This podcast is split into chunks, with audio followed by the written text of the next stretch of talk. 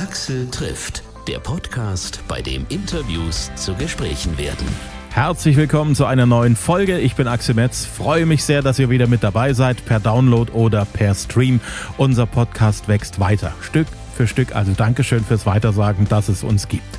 In der letzten Folge habe ich ja mit dem DJ-Duo Stereo Act gesprochen, die mit ihrem aktuellen Album Hashtag Schlager gleich mal in die Top 10 der deutschen Albumcharts geschossen sind.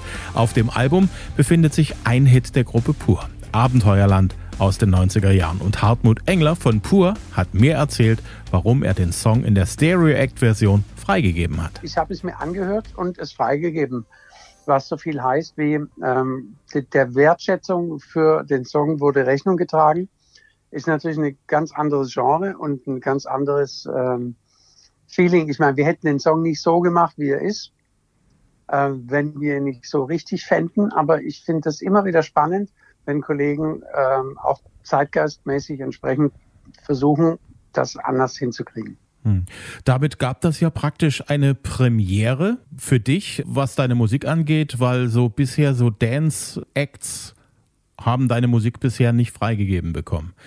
Das macht die Jungs total stolz, Stereo Act, also Rick und auch der Sebastian. Die haben mir beide erzählt, dass die schon immer diesen Song Abenteuerland von euch total gut fanden.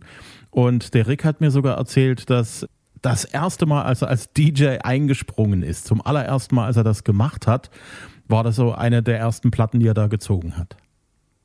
Das ist natürlich äh, absolut toll. Wir kriegen, was diesen Song speziell angeht, wahnsinnig viel Lob aus ganz unterschiedlichen Bereichen der Kunstszene. Und ähm, da ist uns offensichtlich was Außergewöhnliches äh, geglückt, was eine tolle Geschichte mit, mit toller Musik und vor allem ähm, wichtige Emotionen und, und auch eine, eine Message verbindet. Und ähm, das ist dann sehr schön, wenn, wenn man irgendwann auf die Karriere zurückblickt und man hat nicht fünf Liebeslieder im Petto gehabt, sondern eben auch so ein äh, krasses Ding wie Abenteuerland. Hm. Du hast das ja schon so ein bisschen angedeutet. Für dich ist der Song ja sozusagen auch ein extrem wichtiger Song.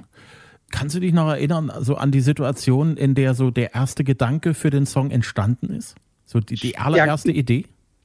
Ja, ich kann das, ich kann das ganz genau nachvollziehen. Und zwar das ist eine richtige kleine Geschichte dahinter. Wir hatten 92 erstaunlicherweise mit einem Live-Album unseren ersten Millionenseller. Dann direkt danach kam Seiltänzer Traum, erstes Studioalbum das die zwei Millionen äh, gekratzt hat. Und dann hat die Plattenfirma und alle um uns herum und ich selbst natürlich und die Band auch selbst gewartet, was passiert jetzt? Gibt es jetzt eine Initialzündung für eine große Karriere oder ähm, kann man sagen, wir hatten auch Erfolg, wenn man den Enkeln irgendwann darüber berichtet? Und ich hatte dann vier Monate lang so, so eine richtige Schreibblockade weil ich mit dem Nervenstress einfach nicht klargekommen bin. Plattenfirma hat angerufen, die Jungs haben angerufen, du hast ja jetzt so schöne Musik, jetzt mach mal was. Ich bin ja der Texter eigentlich. Ja. Und ähm, in der Tat war das dann so prekär, dass ich manchmal morgens gar nicht wusste, ob ich aus dem Bett raus will oder mir die Decke nur über den Kopf ziehen will. Ich bin dann hoch in den Speicher unseres alten Wohnhauses und habe alte ähm, Aufsatzhefte ausgegraben, die ich geschrieben hatte äh, in der siebten, achten Klasse Fantasieaufsätze und da war einer dabei, der hat mich besonders ähm, begeistert. Da erzähle ich praktisch, ähm, wie ein Füller sich fühlt, wenn er aus dem Regal gegriffen wird und dann zu Hause von einem Schüler dazu gebracht wird, Dinge zu schreiben. Und dieser Schüler war dann eben ich als kleiner Kerl und ich dachte mir, wo ist denn die ganze Fantasie hin? Wo fehlt mir die heute? Und dann war der Schulterschluss schnell da. Ich habe den kleinen Jungen, der ich war, an die Hand genommen und er hat mir alles erzählt. Also so könnte man das kurz fassen. Komm mit mir ins Abenteuerland. Wow, sehr, sehr coole Geschichte. Sehr, sehr cool. Wir haben uns ja schon vor Jahren mal in Leipzig getroffen. Damals bist du gerade aus deiner doch ziemlich heftigen Depression aufgetaucht wieder und hast auch sehr offen darüber gesprochen, was ich wirklich extrem mutig fand und auch so diese Ehrlichkeit, die du im, im Gespräch gehabt hast. Du hast es in deinem ganzen Leben, was das angeht, nie leicht gehabt. Was bringt dich immer wieder an den Start? Womit ziehst du dich am Zopf wieder aus dem Sumpf?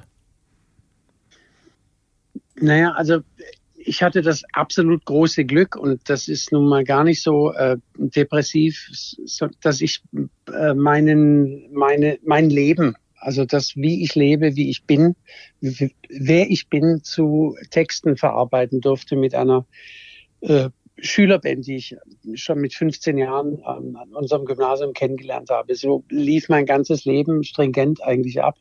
Ich musste nur alle paar Jahre ein paar gute Texte beisteuern und die haben sich sehr ehrlicherweise um das äh, gezogen, was ich so erlebt habe, was mir wichtig war. Das heißt, es ist letztendlich, ich, ich denke, ich bin fast der einzige von den angesagten deutschen Textern, die man heute so kennt, die in Bands spielen oder auch Solokünstler, die wirklich alles selbst geschrieben haben, mit zwei Ausnahmen.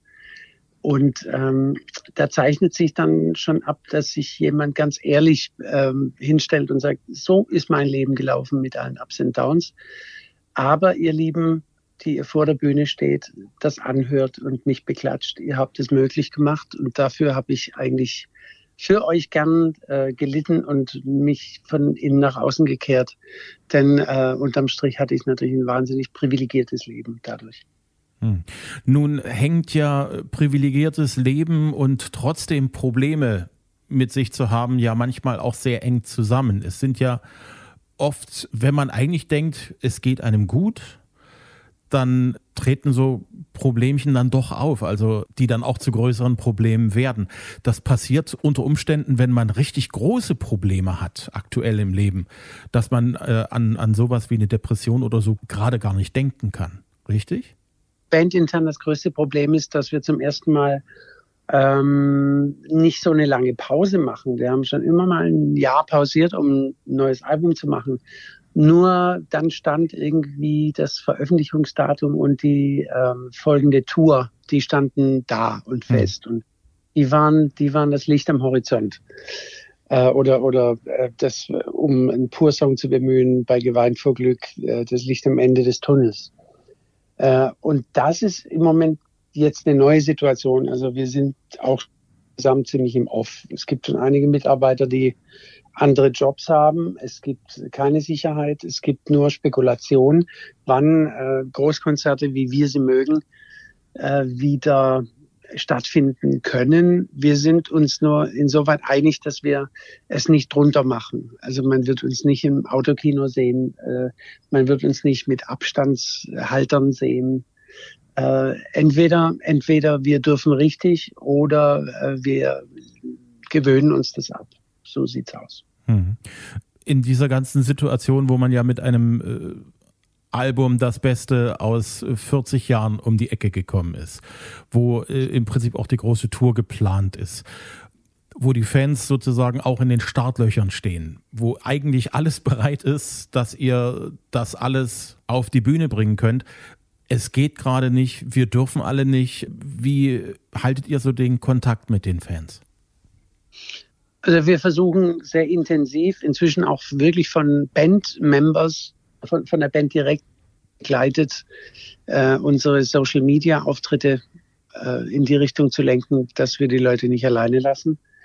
Äh, wir haben auf dem neuen Album einen Song drauf, der heißt Keiner will alleine sein, äh, der auf die aktuelle Situation abzielt. Ähm, ansonsten muss ich auch sagen, wir sind nicht die Politiker. Ich wäre auch gerade nicht gerne ein Politiker. Und ähm, wir können auch nur abwarten, denn es gibt keine Blaupause für das, was im Moment sich auf dieser Welt abspielt.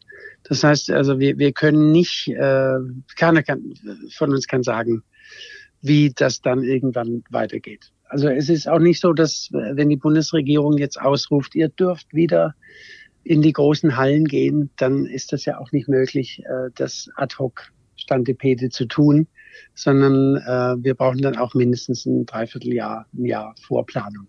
Mhm. Das heißt, also ich, rech, ich rechne persönlich als Grundpessimist äh, mit eventuell Open-Air-Konzerten 2022 und äh, einem normalen Konzertbetrieb ab Herbst oder Frühjahr 23. Ich glaube, das ist mittlerweile ein sehr realistischer Plan. Es ist schade. Äh, mir, mir tun aber vor allem die Jungdynamiker leid, die, die jetzt gerade aufgebrochen sind, sich einen Namen zu machen in der Branche, die, die sich so hart dran rangearbeitet haben, dass sie jetzt zum ersten Mal auch in größere Hallen hätten gehen dürfen. Äh, ich habe bei Pur schon vor zehn Jahren gesagt, wir sind ähm, bei den Zugaben. Also wenn es jetzt nicht mehr so gehen sollte, tun mir mehr die anderen leid. Also wir, wir hatten unseren Spaß. Wir würden natürlich auch gern anders abtreten, aber ähm, ja, jetzt warten wir mal, was äh, die Biologie noch so im Petto hat für uns. Hm.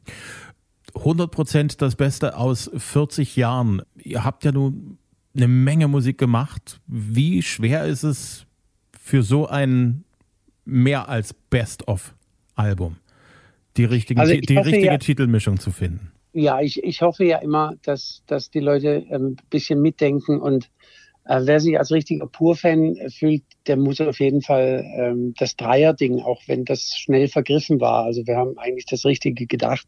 Unsere Fans holen sich die Dreier-Edition. Ähm, denn bei ähm, CD1 sind natürlich die äh, Klassiker drauf, die wir gar nicht weglassen dürfen. Und das setzt sich dann bei CD2 bis zu 50 Prozent fort. Und äh, wir reden da von einem Luxusproblem.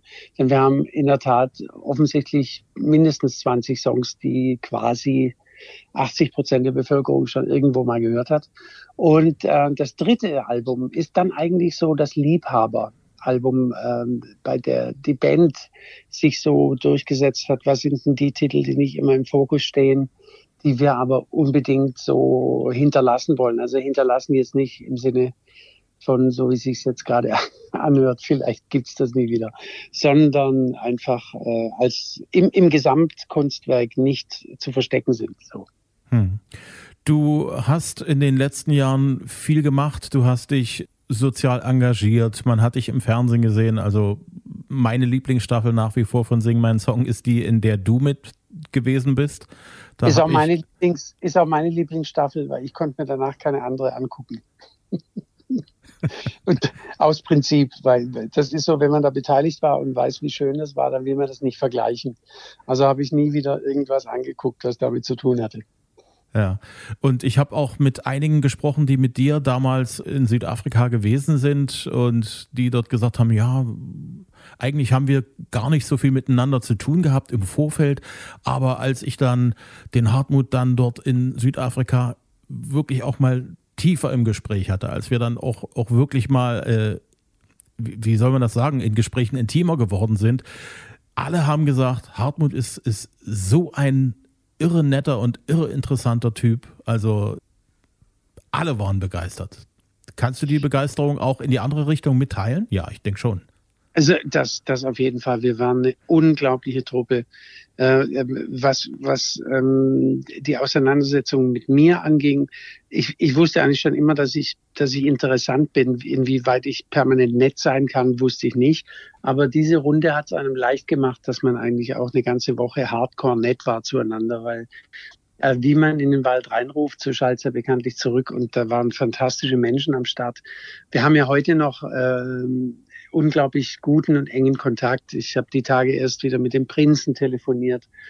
Ähm, der, ja, also das, da sind so so ähm, menschlich feine Züge auch gewachsen, dass ich das nicht missen will, auch wenn es super anstrengend war davor. Hm. Du wohnst immer mal zu Hause in Bietigheim-Bissingen und äh, bist auch immer mal auf Mallorca. Wie teilst du die Zeit da zwischen den zwei Wohnplätzen auf? Also Mallorca ist ganz klar Urlaub. Äh, zu Hause ist Arbeit, ist mein Fixpunkt. Das heißt, ich war noch nie länger als äh, gefühlte zwei Monate im Jahr ähm, auf Mallorca und das teilt sich dann meistens ein in äh, relativ viele Kurzaufenthalte. Ich glaube, mein längster Aufenthalt war wirklich mal zweieinhalb Wochen, äh, denn, denn ich bin kein so wirklicher Urlauber ich brauche das mal ab und zu eine Woche und dann möchte ich aber schon wieder dahin, wo wo, wo, wo der Bär steckt. Was findest du auf Mallorca, was dir Bietigheim-Bissingen nicht bieten kann? Abgesehen von der Sonne und den milden also, Temperaturen. ja, ganz klar. Ich. Also ich, ich, sitz, ich sitze hier gerade auf äh, einer Bank. Wir haben einen sonnigen Nachmittag in Bietigheim-Bissingen. Und ich gebe zu, ich mache jetzt vermutlich sehr viele Leute neidisch, wenn ich einfach sage, wie es ist. Ich schaue in so einen kleinen Park rein mit alten Bäumen und da ist auch äh, und ein kleiner Teich und ich habe sehr viele Rehe zu Besuch über den Tag. Äh, nicht, nicht nur jetzt ganz früh morgens, sondern ganz spät abends, weil die sich da am Teich bedienen. Es geht mir hier in Bietigheim wahnsinnig gut. Äh, während des Lockdowns wurde mir mal klar, was ich für eine privilegierte Lebenssituation habe. Und das Einzige, was mir aber hier wirklich fehlt, und das hole ich mir dann in meinem Ferienhaus, das ist einfach Aussicht und äh, Meer ich liebe Meer. Strand, Meer. Ja, das ist eine, glaube ich, eine, eine, eine ganz grundsätzliche Sache, die viele Menschen von uns immer wieder ans Meer treibt. Es hat etwas irre, irre Beruhigendes und Meditatives, wenn man am Meer ist. Soll ich jetzt was sagen? Ja, ich weiß nicht, wie du das so empfindest. Ja, also da mein Ausblick wirklich so ist, dass ich nur auf das Meer schaue. Also äh, keine Ländereien, keine Stadt vor mir. Ich bin, ich bin da oben wirklich und schaue von 120 Metern auf das Meer hinaus und sehe nur Wasser. Das ist schon, also wenn man da nicht runterkommt, dann weiß ich nicht, wo man sonst runterkommen soll. Hm. Wir haben ja nur schon einiges über das letzte Jahr gesprochen, über diese ganz besondere Situation, in der wir alle uns plötzlich gefunden haben. Was hast du aus trotz aller Schwierigkeiten und trotz aller Probleme und verschobene Termine und so weiter für dich rausgenommen, was du sagst im Nachhinein oder, oder bisher, das ist was Positives für mich in meinem Leben?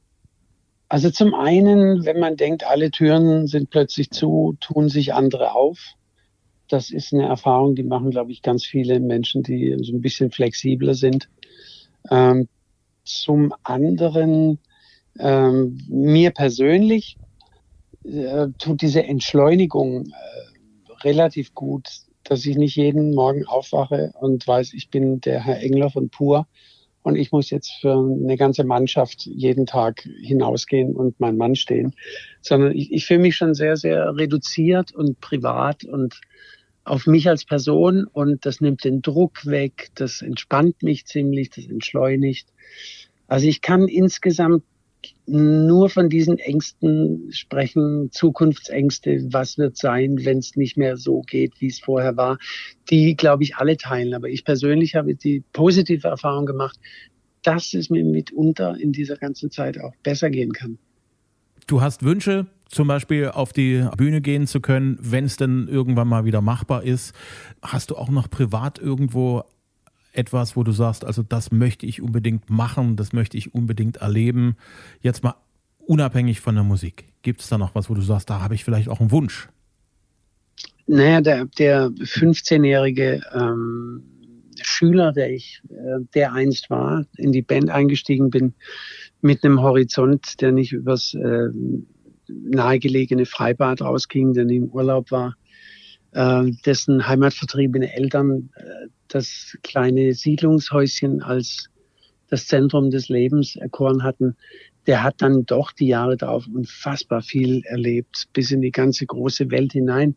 Und ähm, da bleibt dann unterm Strich eigentlich nur noch so, so, so ein blöder Wunsch, den man dann immer äußern kann. Es gibt nur einen Kontinent, auf dem ich noch nie war, das ist Australien. Ist, ist jetzt aber kein Riesengrund mehr so, damit ich überall mal war. Ähm, ich habe mir so viele Wünsche erfüllen dürfen, dass äh, sowas wie bleib gesund, solange es irgendwie geht, hab die, die du liebst, um dich, lieb die, die es verdienen um dich und äh, genieß die Zeit und hoffentlich dann auch wieder das Stehen auf der Bühne, was für mich wirklich eines der größten Glücksgefühle ist in meinem Leben. Also ich habe in meiner wilden Zeit habe ich immer gesagt, das Einzige, was schöner ist als ein Orgasmus, ist das Gefühl, äh, vor der letzten Zugabe von der Bühne zu gehen und zu wissen, man hat zweieinhalb Stunden für die Leute geschwitzt und sie haben es einem gedankt. Das ist sozusagen der ultimative Moment vor dem letzten Song vor dem allerletzten Song, bevor vor es dann wirklich dann, dann Backstage pur, zurückgeht. Wer pur kennt, weiß, dass wir meistens noch drei Zugabeblöcke haben, aber es ist zumindest der Moment, wo man die Konzentration dann hinten lässt und dann nur noch rausgeht, um abzufeiern. Weil der Rest ist dann wirklich einfach, der Abend ist getan und jetzt wird Energie und Freude und ähm, gute, gute ähm, Hormone aufgeladen ich glaube, ich kann das gut nachfühlen, dass das wirklich ein sehr, sehr, sehr schöner Moment ist. So, wo man weiß, eigentlich ist alles erledigt, alles ist getan, aber es dauert noch ein kleines bisschen an und man kann es genießen.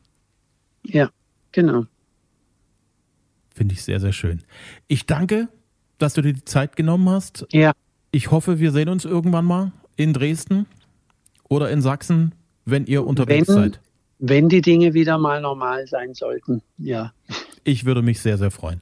Ich auch. Axel trifft Hartmut Engler. Das aktuelle Album von Pur heißt 100% das Beste aus 40 Jahren und ist auf allen gängigen Streaming- und Download-Portalen zu haben. Alles Wichtige zur Band, auch Aktuelles, findet ihr auf pur.de und auch auf Instagram und Facebook. Da findet ihr übrigens auch Axel trifft. Kleine Bitte nochmal zum Schluss. Empfehlt bitte meinen Podcast weiter unter allen, die ihr so kennt und die vielleicht auch sowas gerne hören. Vielen, vielen Dank. Immer Dienstag gibt's eine neue Folge, die kostet immer nichts, gibt's überall da, wo es Podcasts gibt, zum Download und zum Streamen auf Apple Podcast, auf Amazon, Overcast, Deezer, Spotify, auf Google Podcast, Audio Now und hitradio rtl.de. Und als nächstes freue ich mich auf Peter Plate, die eine Hälfte von Rosenstolz. Er hat Großes vor, wir reden drüber in der nächsten Folge.